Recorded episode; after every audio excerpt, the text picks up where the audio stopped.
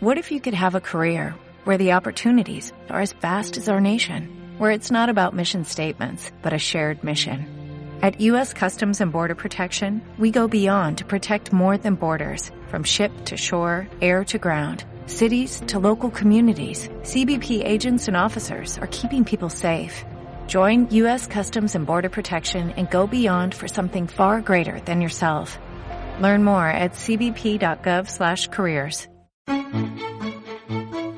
Sé feliz ahora. Dirigido y presentado por Pedro Galván, es el programa líder que cuida la felicidad de sus oyentes de manera amable, directa y sincera. Sé feliz ahora es la respuesta que estábamos esperando para vivir nuestras vidas con plenitud, inmediatez y valentía. Aquí comienza Sé feliz ahora con Pedro Galván.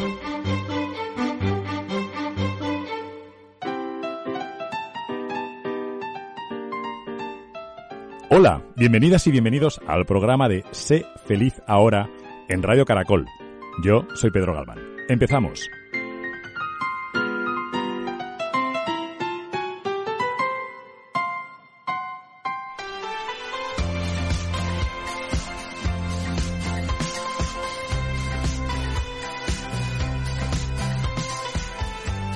Hola, ¿qué tal? Bienvenidos al programa número 121, 121 ya de Sé Feliz Ahora, aquí en Radio Caracol.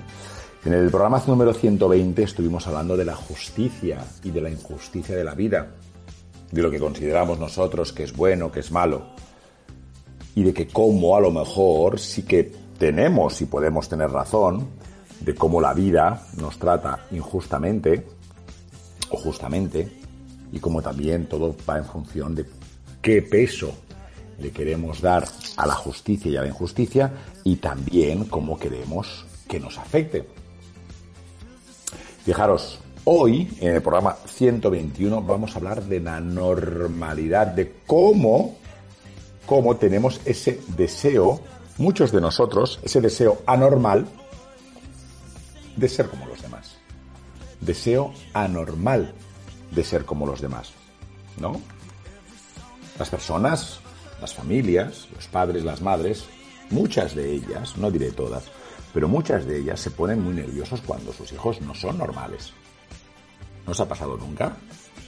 Quieren buscar la normalidad. Si salís a la calle, es muy probable que veáis que las modas sean iguales.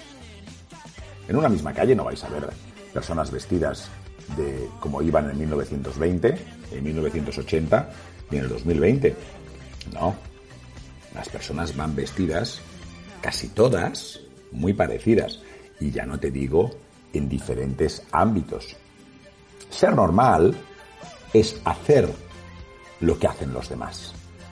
Ser normal es desear lo que desean los demás. E incluso perseguir los objetivos que persiguen los demás. Ser normal es incluso también pensar como los demás. Estamos en una sociedad, como dice Bill Jung Han, esa sociedad del cansancio, esa sociedad en la cual elimina lo distinto, porque lo distinto no está bien visto. Queremos ser normales. En toda persona hay dos fuerzas antagónicas. Hay una fuerza que impulsa la individuación y la otra que promueve la socialización. Una está la individualización, ser individual, y la otra la que promueve la socialización. Sí, ¿no? Lo ves, te pasa a ti. Te pasa a ti como nos pasa a todos. Una fuerza que nos mueve a querer ser, estar solos, solos porque somos individuos independientes, y también, no pero también, sino que y también hay otra fuerza, otro leitmotiv, otra, si quieres llamarle energía, que nos promueve para socializarnos.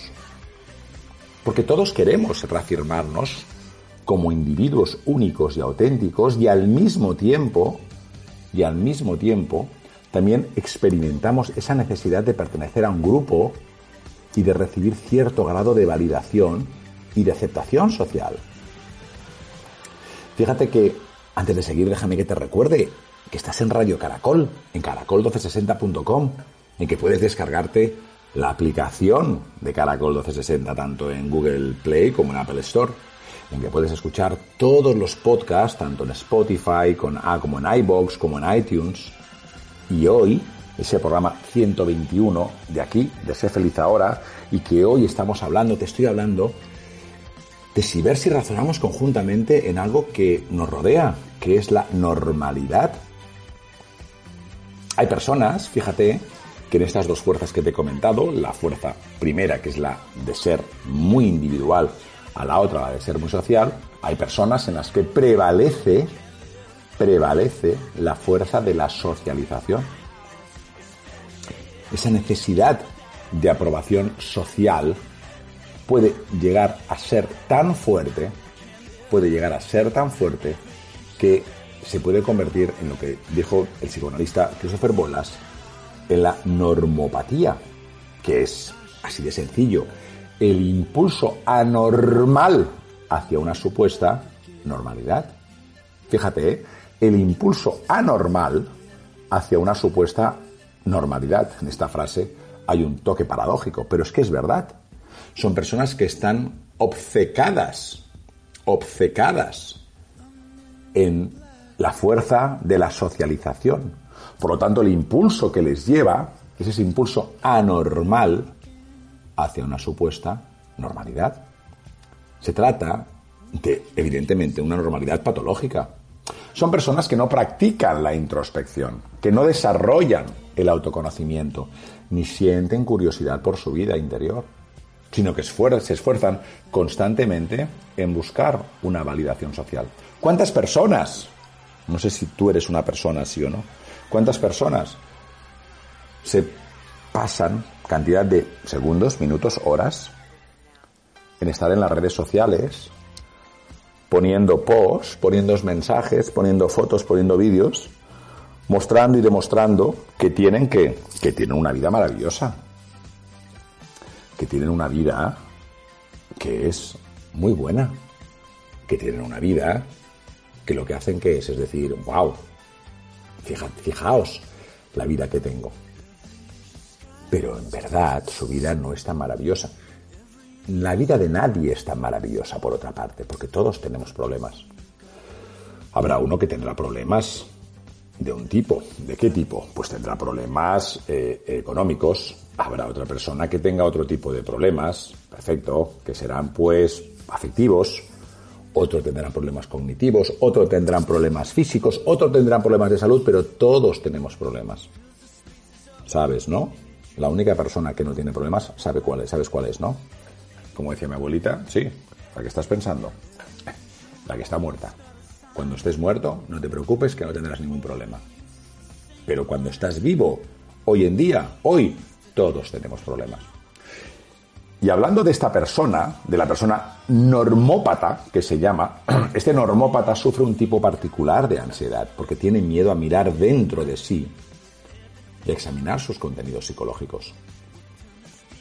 En vez de explorar esas inquietudes, esos deseos, en vez de querer saber cuáles son sus motivaciones, se concentra en integrarse en la sociedad y en adaptarse a las normas que prácticamente se convierten en una obsesión y que terminan afectando el bienestar suyo y el de los que los rodea. Porque lo importante para esa persona es estar agradando constantemente, sin parar, a las personas que le rodean. Constantemente. Constantemente. ¿Cómo puedes reconocer a esta persona que tiene esta normopatía? Esta persona que tiene esta tendencia a la normopatía anhela más que nada en el mundo que la aprobación y la validación social aunque sea a expensas de qué? De su autenticidad. Porque de hecho teme a la individualidad, porque le aterra ser diferente. Sí, sí, le aterra ser diferente. busca comprarse el bolso que llevan todas sus amigas, busca comprarse el reloj que tienen todos sus amigos. Siempre está intentando encajar y en ser como los demás porque no quiere llevar la contraria a nadie. El normópata puede preguntarle a un amigo qué piensas sobre una nueva canción, qué piensas sobre la última moda, qué piensas sobre ese peinado que ha visto de aquel eh, nuevo cantante, antes de formarse una opinión. Porque básicamente mira a los demás para que les digan qué pensar o qué creer. Si tiene dos, tres amigos que están hablando que las criptomonedas, por decir algo, es lo que se lleva ahora, pues a lo mejor esa persona, antes de informarse, antes de querer buscar información de fuentes fidedignas, antes de poner en cuestión diferentes puntos de vista, antes de todo eso va a decir, hombre, pues sí, sí, las criptomonedas están muy bien. ¿Y en base a qué lo dices? Bueno, lo han dicho cuatro amigos míos. Ah, entonces porque lo dicen cuatro amigos tuyos, las criptomonedas están bien. Que no te estoy diciendo que no tengas razón, ¿eh? Pero ¿cómo llegas a ese punto de vista? ¿Cómo llegas a esa afirmación? Porque el normópata, con tal de no disentir, con tal de no llevar la contraria, va a generar ideas propias en base a lo que le digan los demás. Y yo, querido oyente, te pregunto, ¿tiendes a eso? ¿Tiendes a ser una persona con normopatía? ¿Tiendes a ser una persona que repita como una ovejita lo que dicen los demás o te creas tu propia opinión, aunque molestes a los demás. Si tienes ideas propias, tendrás enemigos. Esto lo sabes, ¿verdad? Todos lo tenemos. Si tienes ideas propias, tendrás a alguien que no le vas a gustar. ¿Y qué? ¿Y qué problema hay? Has venido a este mundo a ser amigos de tu amigo de todo el mundo. Era Oscar Wilde quien decía que no sé cuál es la clave del éxito, pero sí sé cuál es la clave del fracaso. Y es intentar agradar a todo el mundo. Oscar Wilde.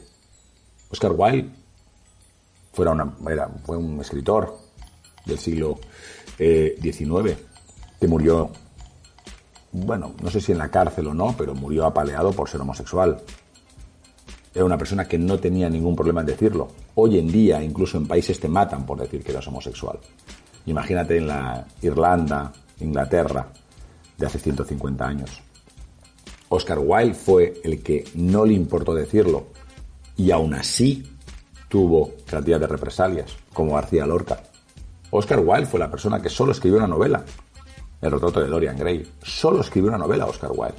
Escribió cantidad de obras de teatro, pero escribió solo una novela, El maravilloso retrato de Dorian Gray. Volviendo al tema del normópata, el normópata puede, pues como te decía, ¿no? Que esa dependencia de la validación externa sea tan grande que termine desarrollando un falso yo. No un yo, un falso yo. Esa falsa identidad que está volcada al exterior, que está entrenada para responder a las demandas externas y a callar que los impulsos y los deseos propios, porque los va enterrando, porque no les da valor esa búsqueda de la normalidad se convierte en anormal, haciendo que la persona pierda el contacto consigo misma. El normópata, normópata, pata es enfermedad, normo es de, de norma, ha perdido esa conexión de vida con sus sentimientos y con sus estados internos. ¿Qué pasa entonces? Pues que se, puede manifestar de varias maneras. Una manera, por ejemplo, es la del lenguaje. El lenguaje es más pobre. Al normópata le cuesta poner las experiencias del yo en palabras porque ha perdido esa conexión con su yo más profundo. Este psicólogo que te decía, Bolas, descubrió que esas personas no logran establecer conexiones con sus sentimientos, con su experiencia, sino que saltan inmediatamente al comportamiento las actitudes que tienen, que se basan en alimentaciones de sentimientos, de sensaciones, de afecciones, esas personas no las tienen, porque no quieren, porque no pueden incluso ya a mirarse a su yo interno, a su yo interior, porque lo que hacen los normópatas es querer ser como los demás. ¿Tú quieres ser como los demás, querido oyente? Por eso he hecho este programa de hoy, porque lo que quería era que saliera esa esa llamita, si la tenías, si la tienes internamente, o si conoces a alguien que dices, caray, si esa persona realmente es un espejo, es un clon de lo que le dicen los demás. No tiene una personalidad propia. La persona normópata no permanece abierta el tiempo suficiente para que surja una visión introspectiva, introspectiva, porque el proceso de explorar el mundo interno y de utilizar un pensamiento reflexivo para desentrañar el inconsciente y los conflictos son que pues son muy lentos, claro, son muy lentos. Y como además le tienes que sumar que en la sociedad, en la vida de hoy en día, vamos muy rápidos, ¿no? Vamos muy rápidos. Esas personas, como resultado a la rapidez y al no querer estar teniendo esa visión introspectiva, exigen, que pues exhiben una hiperracionalidad en el trato con los demás, pero carecen de sensibilidad, carecen de empatía, porque realmente no logran conectar con las personas a un nivel más profundo. De manera que, que sus relaciones son muy superficiales. Son las típicas personas que intentan agradar a todo el mundo. Son las personas que se muestran muy amables, pero con las que no logramos conectar. ¿Se te ocurren algunas personas, querido oyente, querida oyente? ¿Se te ocurren algunas personas que dices, sí, sí, oye, qué bien, qué, bueno, qué, amable esa persona, ¿no? Eh, qué agradable es Pepita, qué agradable es Pepito. Pero luego cuando rascas un poco, ¿has conectado algo? ¿Es auténtica esa persona? ¿Tiene una opinión que te hace ser mejor? te hace una, tiene una opinión, tiene una forma de pensar que te hace crecer.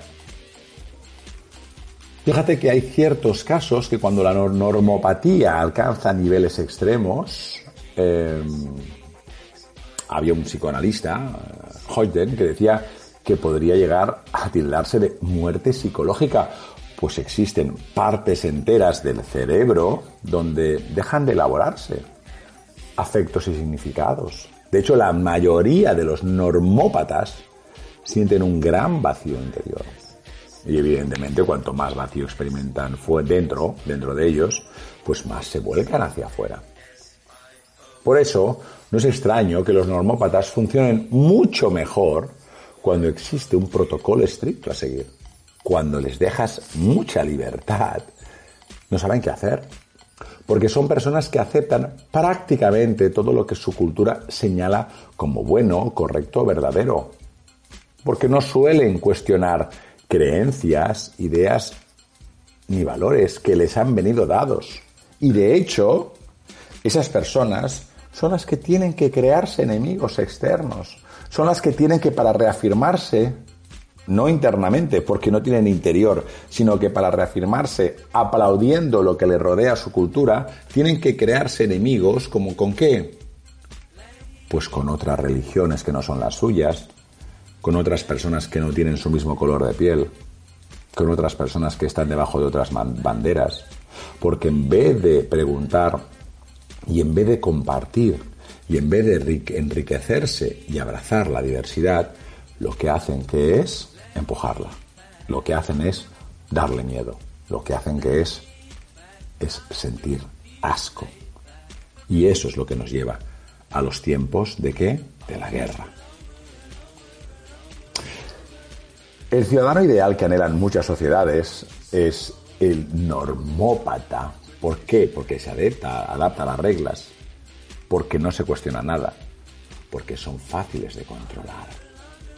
De hecho, muchas veces suponemos mal, suponemos mal, que la corriente principal de opinión no puede estar equivocada. Asumimos que lo normal es lo correcto y lo positivo. Lo normal es que las mujeres, las mujeres no votasen hace 100 años.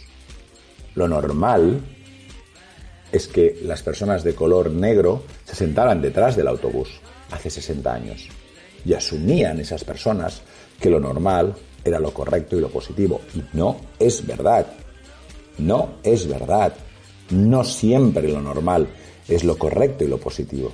Por eso tenemos que luchar por principios y por valores que nos hagan que abrazar la diversidad, porque no todos somos iguales. ¿Imaginas un mundo en el cual todos fuéramos iguales? ¿Te imaginas un mundo en el cual todas las personas que hablan español tuviésemos el mismo acento? Qué aburrido sería. ¿Te imaginas que todos los 10.000 millones rezásemos a un mismo Dios o no rezásemos a ningún Dios? ¿No te das cuenta de lo aburrido que sería? Las opiniones y reacciones de la mayoría comienzan a marcar la norma y ejercer una presión más o menos sutil sobre quienes se alejan de lo establecido. ¿Quién lo decía eso? Pues tanto Huxley en Un Mundo Feliz como Orwell en 1984, en el libro en el cual hizo crecer, hizo nacer al gran hermano.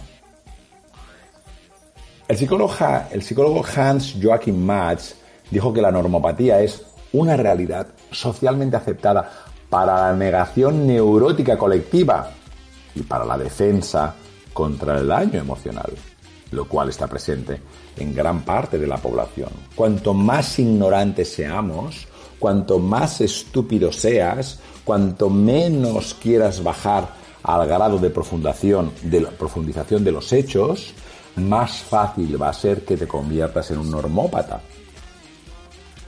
En muchos casos, el deseo de encajar a toda costa también puede estar relacionado con experiencias que tengas eh, traumáticas. Fíjate que la, fue Bárbara Macho, la psicóloga, que dijo que comprobó que las personas que habían pasado por una guerra tienen una tendencia mayor a la normopatía. Esas personas que esfuerzan, se esfuerzan particularmente por ser comunes, ya que ansían cierto grado de normalidad en sus vidas el cual les proporciona una sensación de seguridad. La normopatía también se ha vinculado con experiencias traumáticas que generaron una gran vergüenza. Haber sido rechazados o menospreciados puede generar una enorme vergüenza, una experiencia que puede dejar una herida tan profunda que empuje a la persona a desconectarse de su yo como tal. Piensa que hay psicólogos que piensan que el yo falso que construyen los normópatas es el resultado de la necesidad de sobrevivir en un mundo de los otros, pero sin tener el suficiente conocimiento de los vínculos emocionales, de los signos, de los símbolos que convierten las relaciones humanas en significativas y desarrolladas. Esta condición patológica no es solo resultado de las presiones y opresiones sociales o determinadas experiencias traumáticas personales, sino que está apuntalada por un profundo miedo que a mirar adentro está apuntalada al parar, a que no paramos, a que si paramos y nos miramos adentro, a lo mejor nos hacemos daño. Estas personas normópatas suelen experimentar gran ansiedad porque no comprenden sus impulsos y deseos más profundos, en especial cuando estos han sido censurados socialmente y también personalmente, porque tienen miedo a mirar dentro de sí, porque no saben lo que van a encontrar en ese proceso de introspección. Es que mm, se pueden encontrar muchas mm, eh, sombras. Es por tanto que el yo fuerte, no el yo falso, el yo fuerte es el antídoto para esa normopatía. Algunas personas normópatas estallan, acaban estallando bajo la presión de una conformidad que les arrebata el oxígeno psicológico. En esos casos es probable que reaccionen de manera violenta, volviéndose contra esos modelos, modelos o grupos que seguían. En especial si se sienten rechazados o también decepcionados con ellos mismos. La salida a la normopatía no es otra que desarrollar un yo fuerte y aceptar, pues evidentemente, los monstruos y las sombras que tenemos todos nosotros. Es abrirse a nuestro yo y explorarlo y construirlo o incluso reconstruirlo con una actitud curiosa, con una actitud compasiva. En el programa 1, 2, 3, 4 hablábamos de la autocompasión que decía el gran Ismael Cala. Por ello necesitamos despojarnos de la idea de que lo normal es lo adecuado, lo correcto lo deseable. Debemos comprender que a veces la normalidad, como os decía, entendido como lo normado, como lo normalizado, como lo reglamentario, como lo mayoritario, a veces puede hacer muchísimo daño. Necesitamos recuperar esa importancia de disentir, de reflexionar sobre nuestro entorno, sobre nuestras creencias, sobre nuestros principios que nos han venido dados. ¿De acuerdo? Espero que en el programa de hoy te ayude a reflexionar sobre que si la normalidad que te rodea es buena o si tú, con ese yo fuerte, puedes ayudar a mejorar no solo a ti mismo, sino a los que te rodean. Como siempre te digo, y te invito, no tienes el derecho a ser feliz, sino que lo que tienes es la obligación. Hasta muy pronto y muchas gracias. Cuídate.